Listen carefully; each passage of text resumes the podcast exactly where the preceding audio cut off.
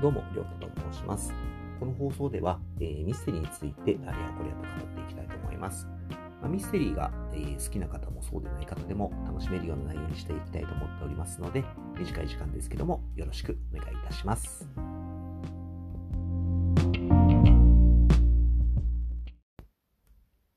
はい、今日紹介させていただくのは、西澤康彦さんの7回死んだ男というミステリーです。はい、えーこのミステリーなんですけども、えーいわゆる SF ミステリーと呼ばれてまして、えーちょっと SF 要素、まあ、あの、超能力みたいなものですね、が、えー含まれているミステリーとなっております。で、この作品なんですけども、えーミステリー好きの知人に、えー紹介すると、必ず面白かったと言ってもらえるような作品なので、はい、あのぜひとも楽しんで、えーいただければなと思います。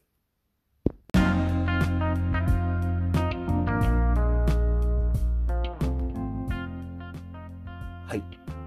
で、この作品の、えー SF 的な要素なんですけども、えー主人公の、えー、九太郎という、え中学生の少年なんですけども、がある得意体質を持っていまして、で、その体質っていうのが、え同じ一日を、え9回繰り返してしまうというものになってます。で、9回繰り返すってどういうことなんだって思うと思うんですけども、まあ、これ本当そのままで、えーまあ、例えば、えー7月1日だったとしたら、えー7月1日が終わったと思ったら、えー7月1日の朝に戻ってると。で、また、えー7月1日ようやく終わったと思ったら、また朝に戻ってると。というのを、えー9回繰り返してしまって、で、9回目の7月1日が終わると、えーようやく7月2日に、えーなるというような、あのまあ、主人公は反復落とし穴って呼んでるんですけども、あのーまあ、これ本当にランダムに、あのー急に来るので、また反復反復落とし穴にはまっちゃったよ。また繰り返すのか、みたいなあの形でこう扱われてるんですけども、まあ、この反復落とし穴、えー9回目に起きた、えー出来事だけ、えー実際に、えー真実として残ったり、残るとか、あとはまあ他の人は必ず絶対に、えー認知できなくて、で、まあ、そこもあの狙ってできないので、ランダムでその日たまたまなってしまうっていうような、あのー形になっているので、そこがこうミステリーの肝となっています。はい。で、あらすじの方なんですけども、えー主人公の九太郎は、えー資産家のおじいちゃんを持っていて、で、親戚一同、そのおじいちゃんの家に集まります。集まって泊まりますと。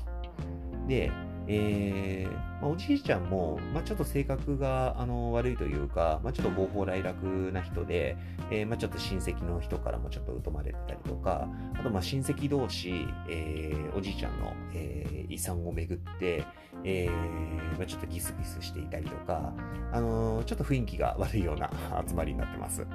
で、えー主人公の九太郎も、えーまあ、ちょっとおじいちゃんに、あ中学生なのに、ちょっと俺と一緒に酒飲めって言って、えー酒付き合わされて、で、ちょっとぐでんぐでんになって、えーまあ、ようやく親の運転する自動車に乗って、えーおじいちゃんの家を帰る。って、えなるんですけども、なんと九太郎が朝目覚めると、またおじいちゃんの家にいます。あ、反復落とし穴にはまってしまったと、まなるわけですね。で、まあ、それだけだと特に、あの問題ないんですけども、なんと、えーその日におじいちゃんが、えー死んでしまいます。あれと。なんでおじいちゃん死んじゃったんだと。ただ、あの、おじいちゃん、あの、まあ、ちょっと先ほど性格悪いって言いましたけど、まあ、あの、九太郎にとっては、あの、おじいちゃんなので、助けようってなるんですよね。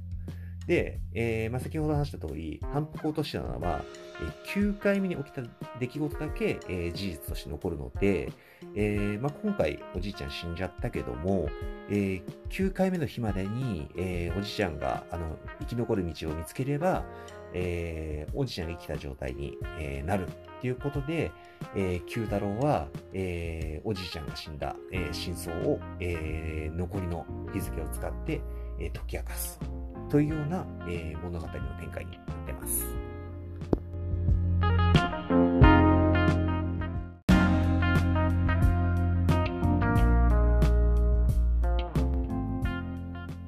はい。で、この作品の面白いところなんですけども、えーまあ、2つありまして、え1つがすごいこうユーモラスな展開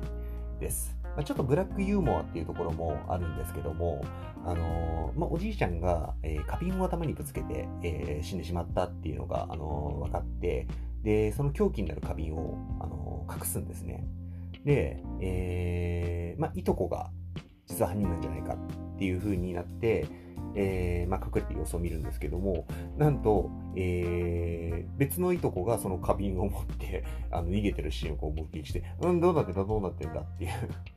ような描写だったりとか、まあ、あと、あのー、その日によってはもう親戚一同すごいこうパニックになってしまって、えー、まあ、物を投げ、物を投げっていうような、あのー、大立ち回りをしてしまったりとか、あのー、ちょっと本当にこう、コメディ要素が、あのー、強い、あのー、語り口になってます。っていうところと、あとは、あの最後に待ち受ける、えー、どんでん返し。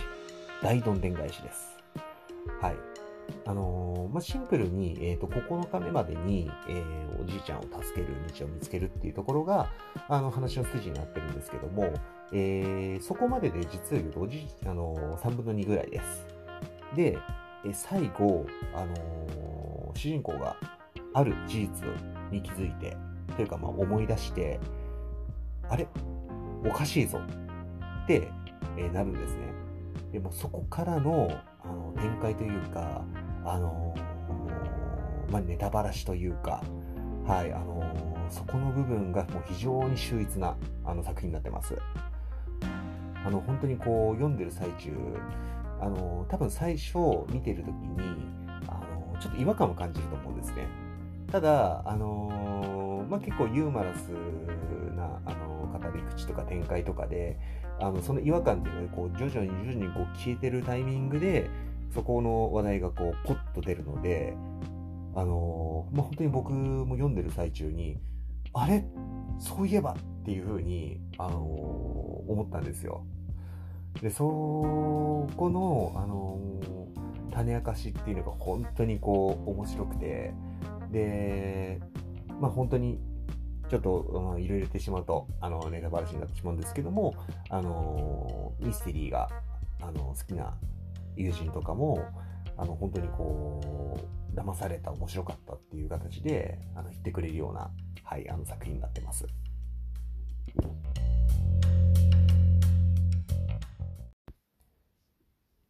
はい。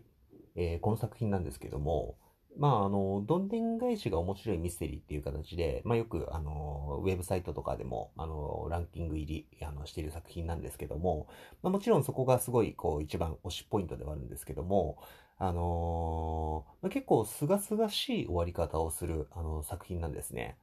まあ、ちょっと話の、あのー、中にはこう、ブラックユーモアみたいなところもあるんですけども、まあ、結構その恋愛要素があったりとか、あと、まあ、最後、まあ、あの、大団円で、えー、終わるような、はい、あの、ストーリーになっていますので、まあ、見て、あの、結構西田康彦さんの作品って、まあ、ちょっとダークな、あの、作品とかが多いんですけども、まあ、この作品は、あの、本当に見終わった後に、こう、スッキリと、あのした気分になれるような作品となってますので、はい、あのぜひともまだ読んだことない人は手に取っていただければと思います。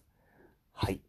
では、あの今回の本の紹介は以上とさせていただきます。今回は西澤康彦さんの、え7回死んだ男のご紹介させていただきました。それでは。